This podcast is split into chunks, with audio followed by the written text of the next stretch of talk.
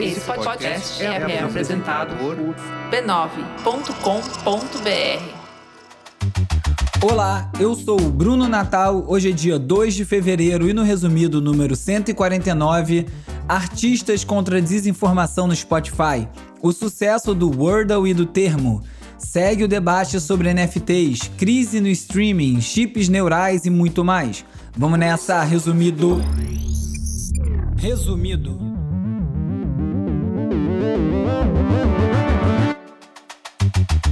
Olá, resumista! Esse é o Resumido, um podcast sobre cultura digital e o impacto da tecnologia em todos os aspectos das nossas vidas, sempre em primeiro lugar na Apple Podcast. Um novo mês, uma nova campanha do Dia do Pix. Então, se você não é um dos resumistas que apoiam o Resumido mensalmente através do catarse.me barra resumido, todo início do mês eu abro as portas para quem tem vontade de fazer um agrado, especialmente quem acha que esse podcast colabora para ajudar a desvendar os labirintos do mundo digital, para participar do Dia do Pix enviando um Pix para brunonatal.resumido.cc e assim ajudar o Resumido a seguir em frente. Vamos de cultura digital e de como o nosso comportamento online ajuda a moldar a sociedade. I want to play Wordle. Right, now? Right now? Did you do it? Uh, I didn't do it this morning. Me neither. Did you do it? Yeah. All right, you did it. All right, so Higgins, you can't play. Z. Você já deve ter visto algum post no Twitter com vários quadradinhos pretos, amarelos, verdes e sem muitas explicações sobre o que eles significam. Isso aí se trata das pessoas celebrando a própria performance no Wordle, que é um novo jogo que virou febre online. O jogo é bem simples. Todo dia o site desafia os jogadores a adivinhar uma palavra de cinco letras em até seis tentativas. Cada letra certa na posição certa fica destacada em verde, uma letra certa na posição errada fica destacada em amarelo e as letras que não fazem parte da palavra ficam marcadas de preto. O Wordle é em inglês, mas já criaram uma versão em português chamada Termo, T-E-R-M.O-O-O. Já surgiu até uma versão de futebol, só com termos e nomes relacionados ao futebol. Chama-se Football 5. O jogo foi criado pelo Josh Wardle, um engenheiro de software do Brooklyn, como um presente para a companheira dele, que adora jogos com palavras, e aí ele batizou o jogo com uma variação do sobrenome dele. O jogo foi divulgado para o público no dia 1 de novembro do ano passado e teve 90 pessoas jogando no início. Pouco mais de dois meses depois, o site do Wordle, que é gratuito, sem anúncios, recebe 300 mil pessoas tentando adivinhar a palavra todo dia. E o criador do jogo acredita que o que fez o Wordle ficar tão popular foi essa sensação de escassez, já que você só pode jogar uma vez por dia, então as pessoas estão sempre querendo mais. New York Times, not to be outdone by any newcomers, they are buying Wordle. They are acquiring this company, and of course, Wordle has seen uh, astronomic rise over the recent weeks in the early days of 2022, as we've seen. O que era uma linda história da internet, um jogo gratuito online, sem anúncios, sem algoritmos algoritmos, sem extrair dados dos usuários, terminou essa semana. O New York Times comprou o jogo por alguns milhões de dólares, o valor exato não foi revelado, e o jogo agora vai fazer parte das ofertas online do jornal, que é um gigante. Hoje em dia, o New York Times funciona quase como uma big tech. E as palavras cruzadas são dos maiores impulsionadores de venda de assinaturas do New York Times. Bom, eles falaram que ainda vai ser gratuito, mas parece que foi bom enquanto durou. Sempre que algo faz bastante sucesso, outras pessoas também tentam se aproveitar ou às vezes só atrapalhar a brincadeira mesmo. Surgiu, por conta do sucesso do Wordle, um bot do Twitter chamado Wordlinator que respondia às postagens das pessoas do Wordle com grosseria ou então com spoilers da palavra do dia. O Twitter baniu esse bot, mas outras pessoas parece que já descobriram como desvendar a próxima palavra do dia e pode ser que assim outros estraga prazeres apareçam. Eu mesmo tenho um truque, duas palavras que eu sempre uso que ajudam a destrancar essa brincadeira, mas eu não vou falar para não tirar a graça do jogo.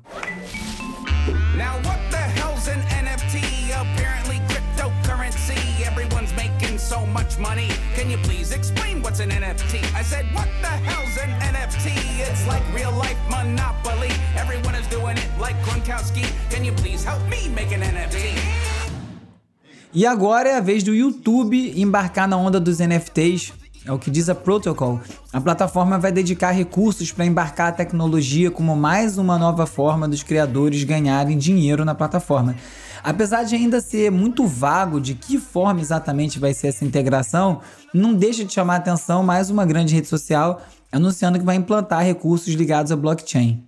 For online content creators, the unavoidable subject of 2021 has been NFTs, from incredibly cringe-worthy ape profile pics to incomprehensibly tasteless tributes to deceased celebrities to six-figure sales of the original copy of a Apesar meme. da adesão das grandes plataformas, ou até exatamente por conta disso, blockchain, NFT, as propostas em torno da Web3 continuam gerando bastante polêmica.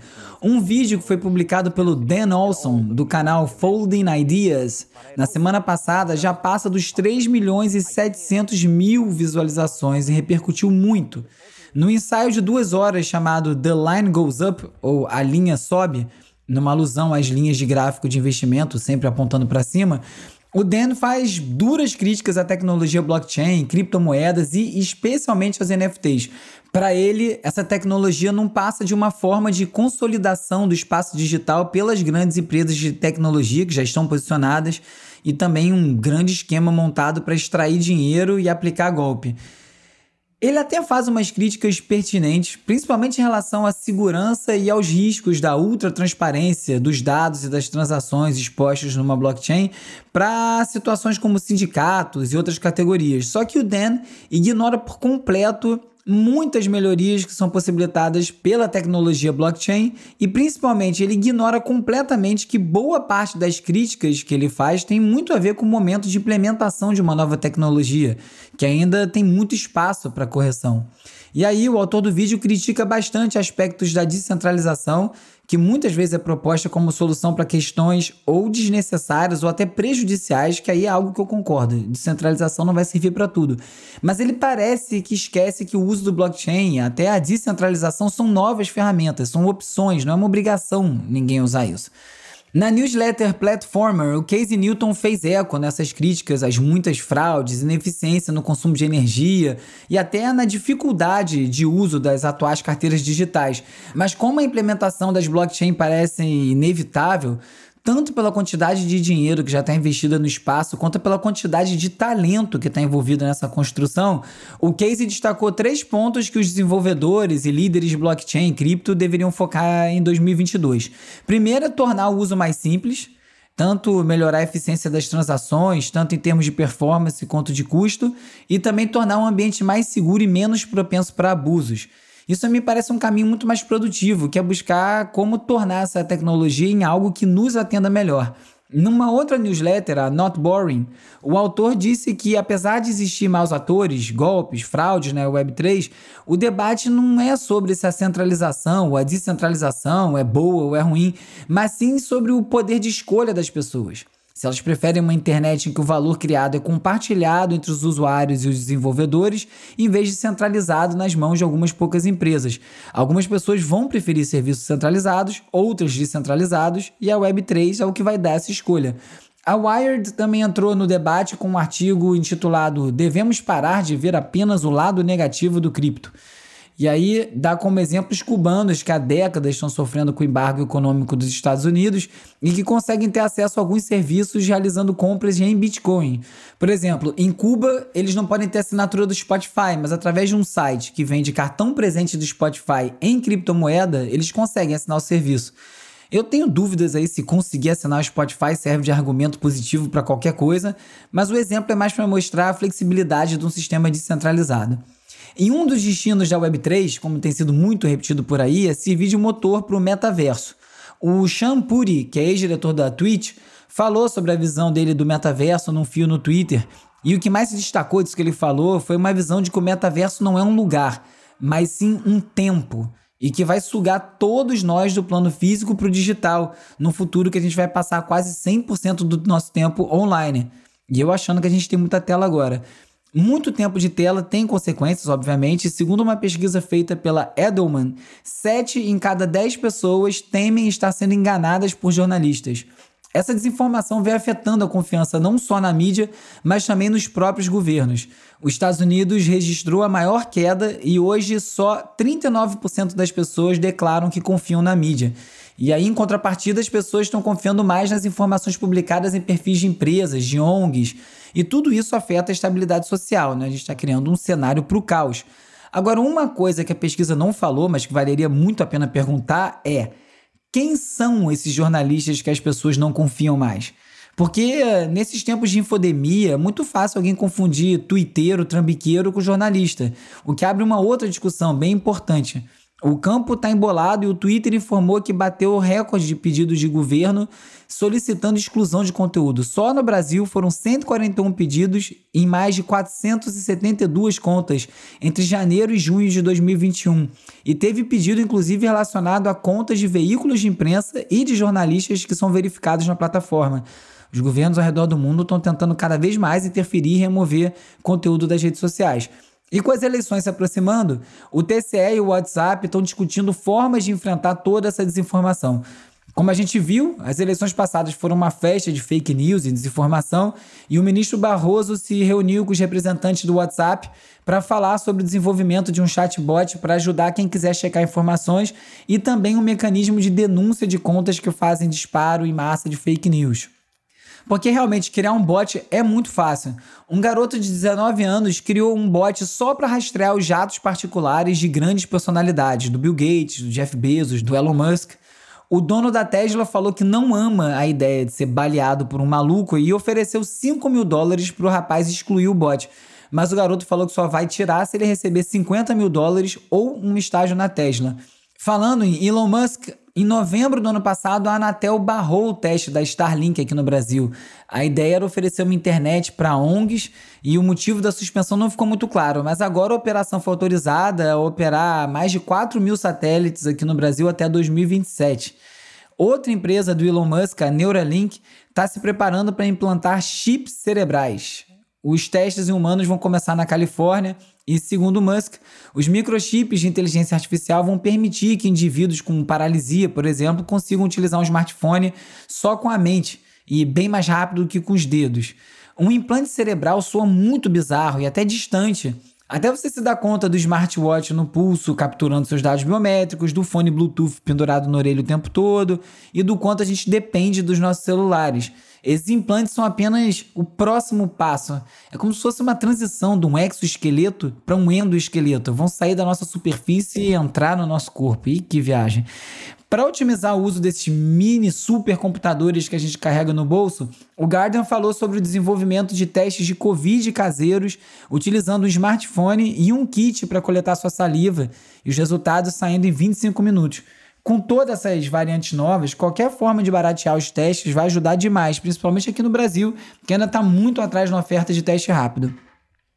E no TikTok, a nova moda é o hashtag CleanTalk, uma tendência que já tem mais de 30 bilhões de visualizações.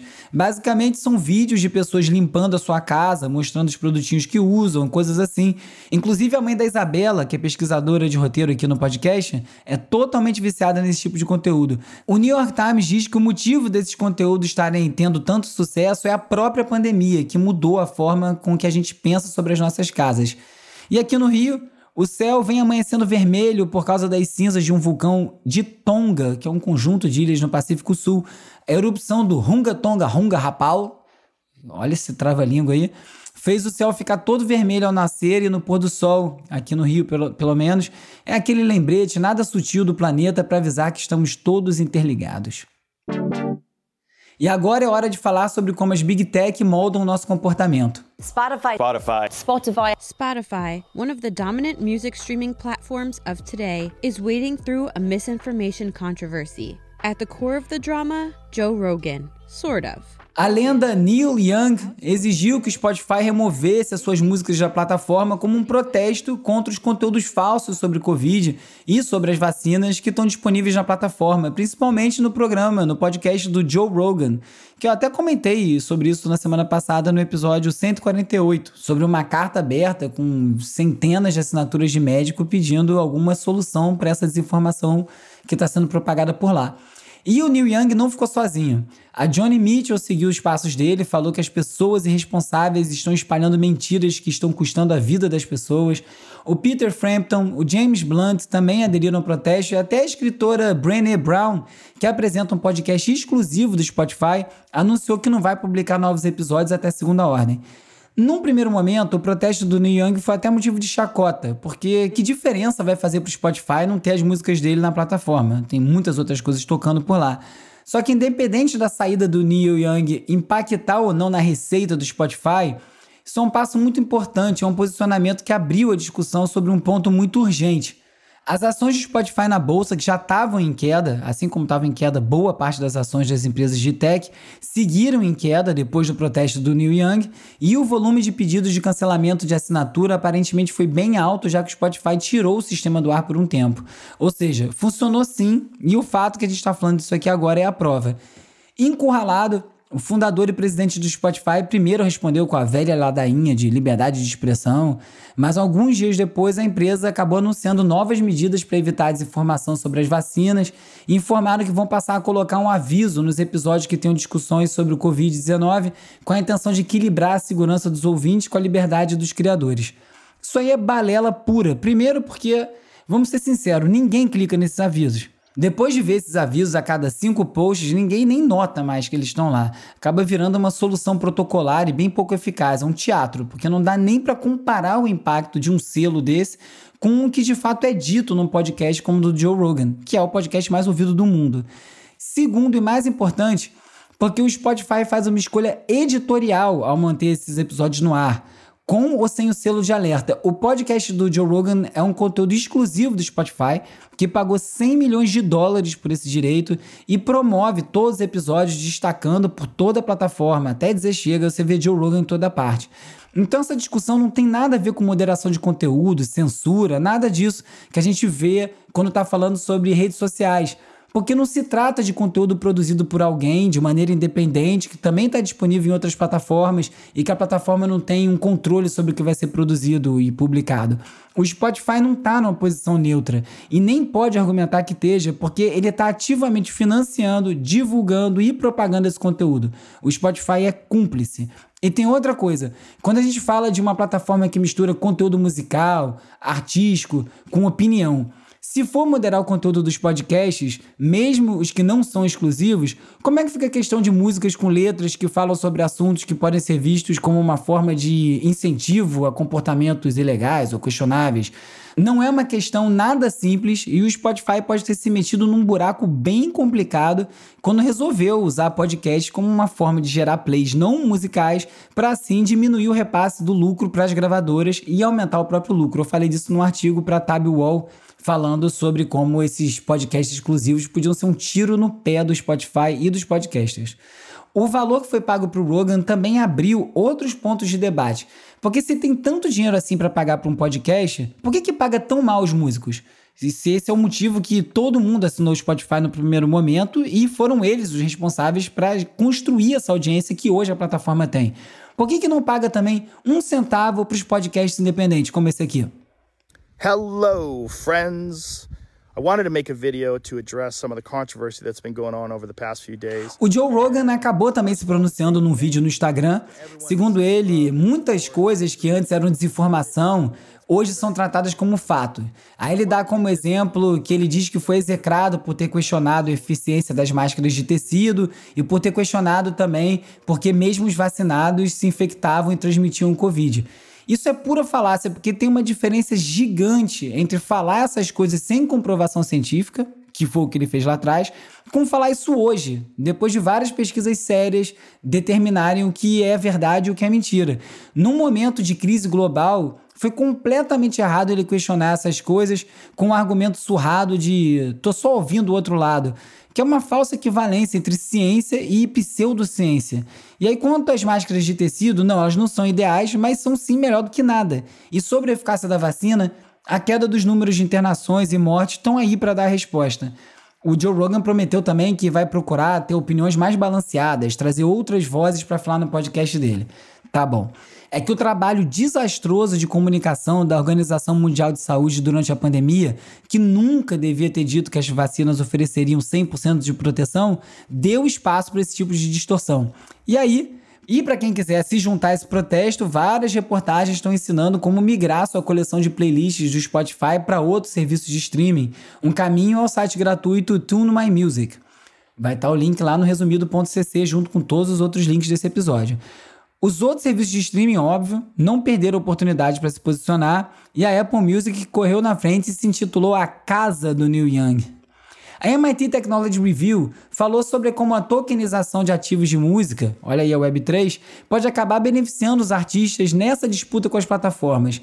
Se os serviços de streaming fossem construídos sobre plataformas descentralizadas em blockchain, até os usuários poderiam se beneficiar, inclusive financeiramente. Um Spotify descentralizado poderia ter mais engajamento se o compartilhamento de músicas pelo usuário fosse remunerado via token. Sem falar que seria uma forma muito mais precisa dos artistas acompanharem o desempenho e recolherem seus direitos. E com as eleições se aproximando, as plataformas de streaming já estão olhando as movimentações das eleições aqui no Brasil.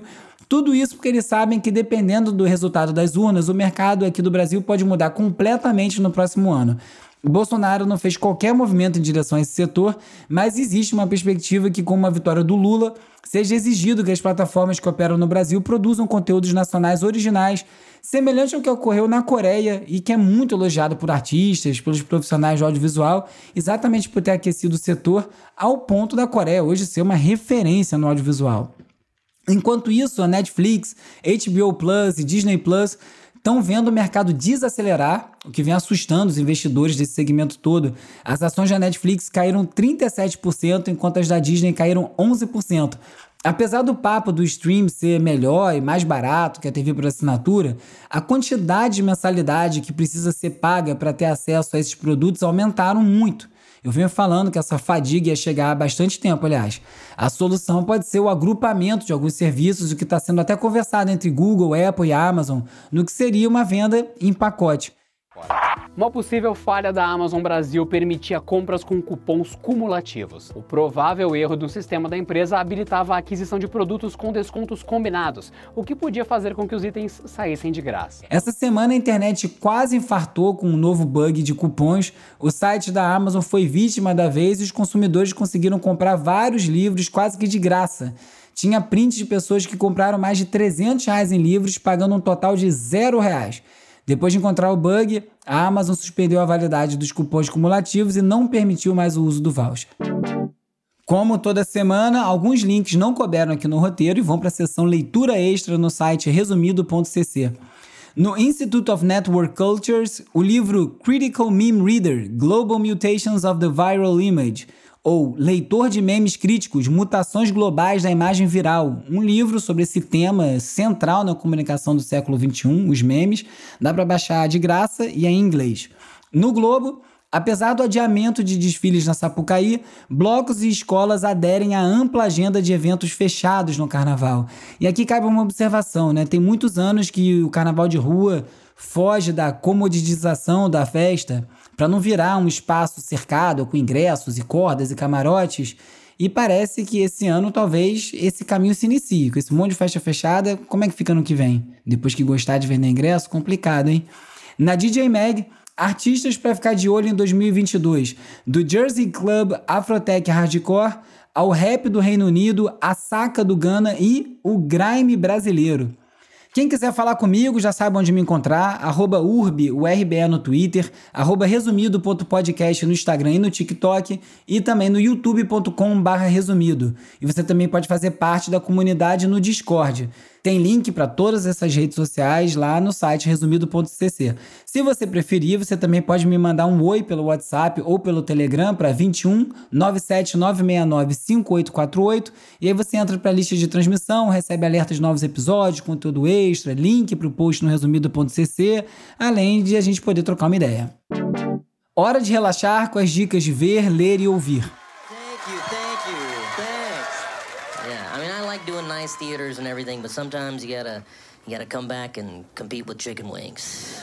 Depois de estrelar e dirigir a elogiada série Master of None e conseguir, de certa forma, superar uma acusação de comportamento sexual inapropriado, inclusive fazendo meia-culpa, o comediante e ator norte-americano Aziz Ansari volta aos palcos de stand-up, que é a sua origem, com o especial Night Club Comedian, que foi gravado num clube em Nova York e que acaba de chegar à Netflix. O especial só tem meia hora e fala muito sobre nossos tempos ultraconectados, cultura de celebridades, influenciadores, desinformação, privilégios na pandemia e vários outros temas que são a cara do resumido. Não deixe de assistir. I'm Travis Kalanick, and I will never back down from a fight. And if no one wants to believe in me, I'll make them believe by being undeniable. O canal Showtime lançou o trailer para a série Super Pumped: The Battle for Uber contando a história da fundação do Uber, uma das empresas mais disruptivas da última década para o bem e para o mal. A série estrela o Joseph Gordon-Levitt e estreia no dia 27 de fevereiro.